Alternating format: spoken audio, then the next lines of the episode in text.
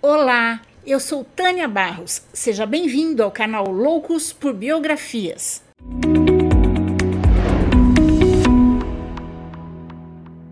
Só há duas opções na vida: se resignar ou se indignar. E eu não vou me resignar nunca.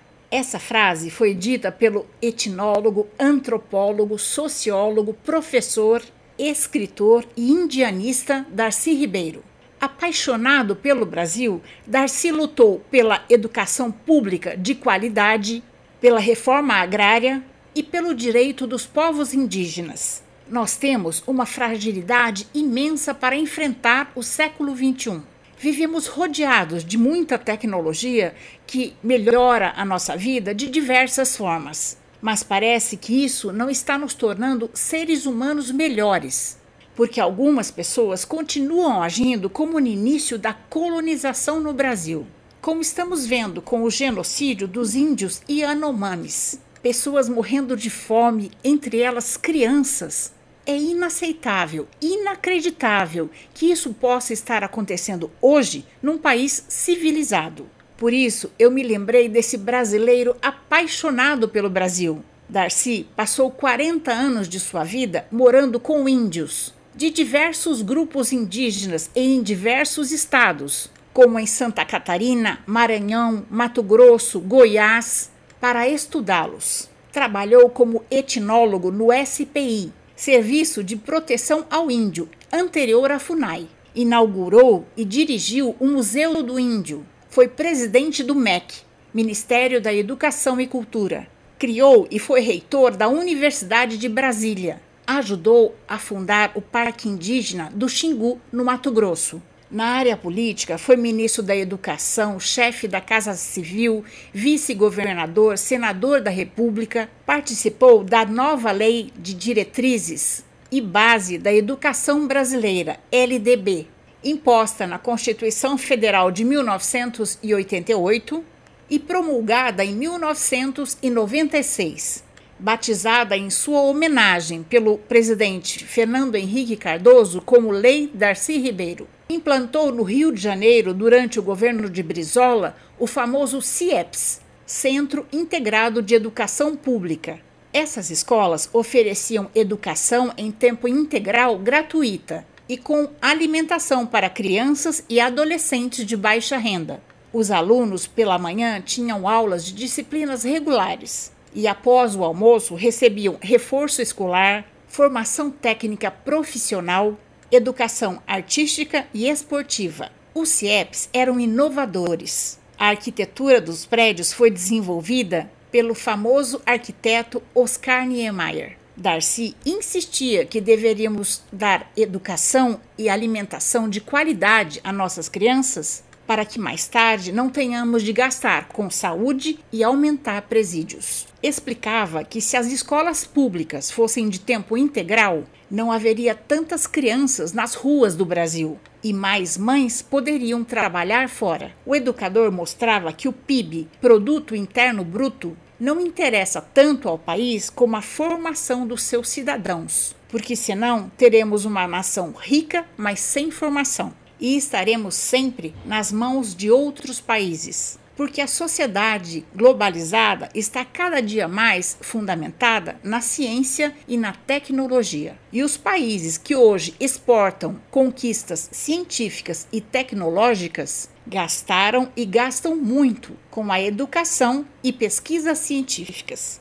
Em suas pesquisas de campo, Darcy viveu em vários estados brasileiros, e constatou que o nosso território é belíssimo, riquíssimo, mas não cuidamos bem das nossas florestas e a nossa agricultura não está voltada em primeiro lugar para alimentar o nosso povo, que tem como base alimentar o feijão e a farinha de mandioca. Nosso território é usado para plantar produtos para exportação, que dão mais lucro, como a soja, por exemplo. Por isso, ele lutava pela reforma agrária para que as pessoas pudessem ter um pedaço de terra para plantar e morar. Darcy dizia frequentemente que o Brasil é um país com um passado pela frente, que não cuidamos bem dos nossos povos originários, os índios, que nos ensinam e nos ensinaram tanto sobre fauna, flora, remédios. Ele considerava os indígenas um pilar fundamental para a nossa sociedade e elaborou para a Unesco um estudo sobre o impacto da civilização sobre os grupos indígenas brasileiros no século XX. Uma obra sua indispensável para entendermos a origem do povo brasileiro é essa aqui, ó, O Povo Brasileiro.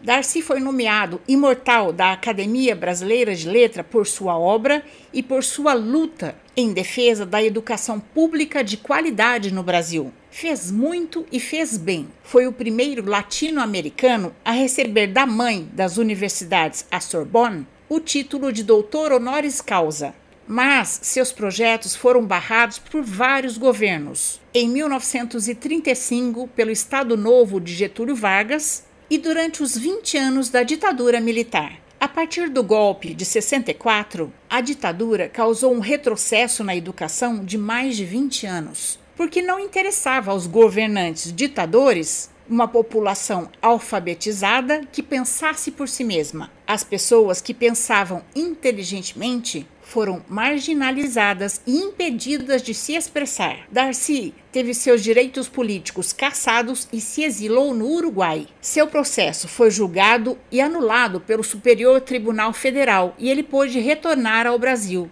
Mas, quando voltou em 68, a situação do Brasil estava pior, por causa do AI-5, que suspendeu os direitos constitucionais dos cidadãos brasileiros. Darcy não se calou, participou da passeata dos 100 mil contra a ditadura militar e foi preso por nove meses, até que sua esposa Berta e outros intelectuais iniciaram um movimento por sua soltura.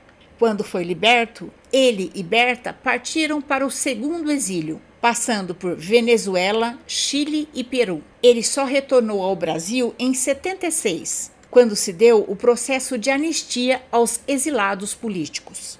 Ao retornar, logo retomou sua luta pela educação pública de qualidade e incomodou muita gente ao dizer que as crianças estavam saindo da escola sem saber direito ler, escrever e somar.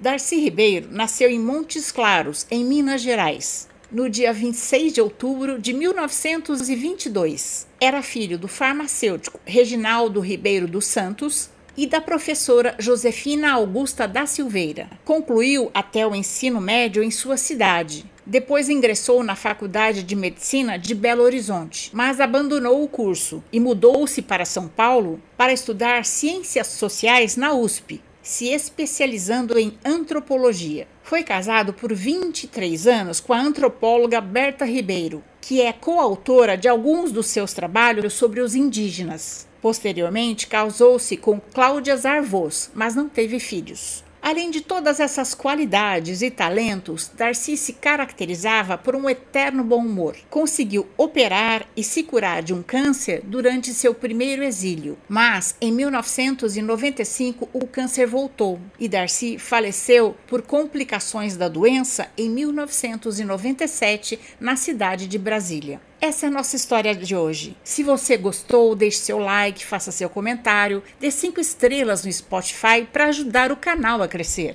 Eu quero agradecer aos meus queridos apoiadores do Catarse. E se você também quiser apoiar este canal, o link do Catarse é este aqui e vai estar na descrição da biografia. Até a próxima história.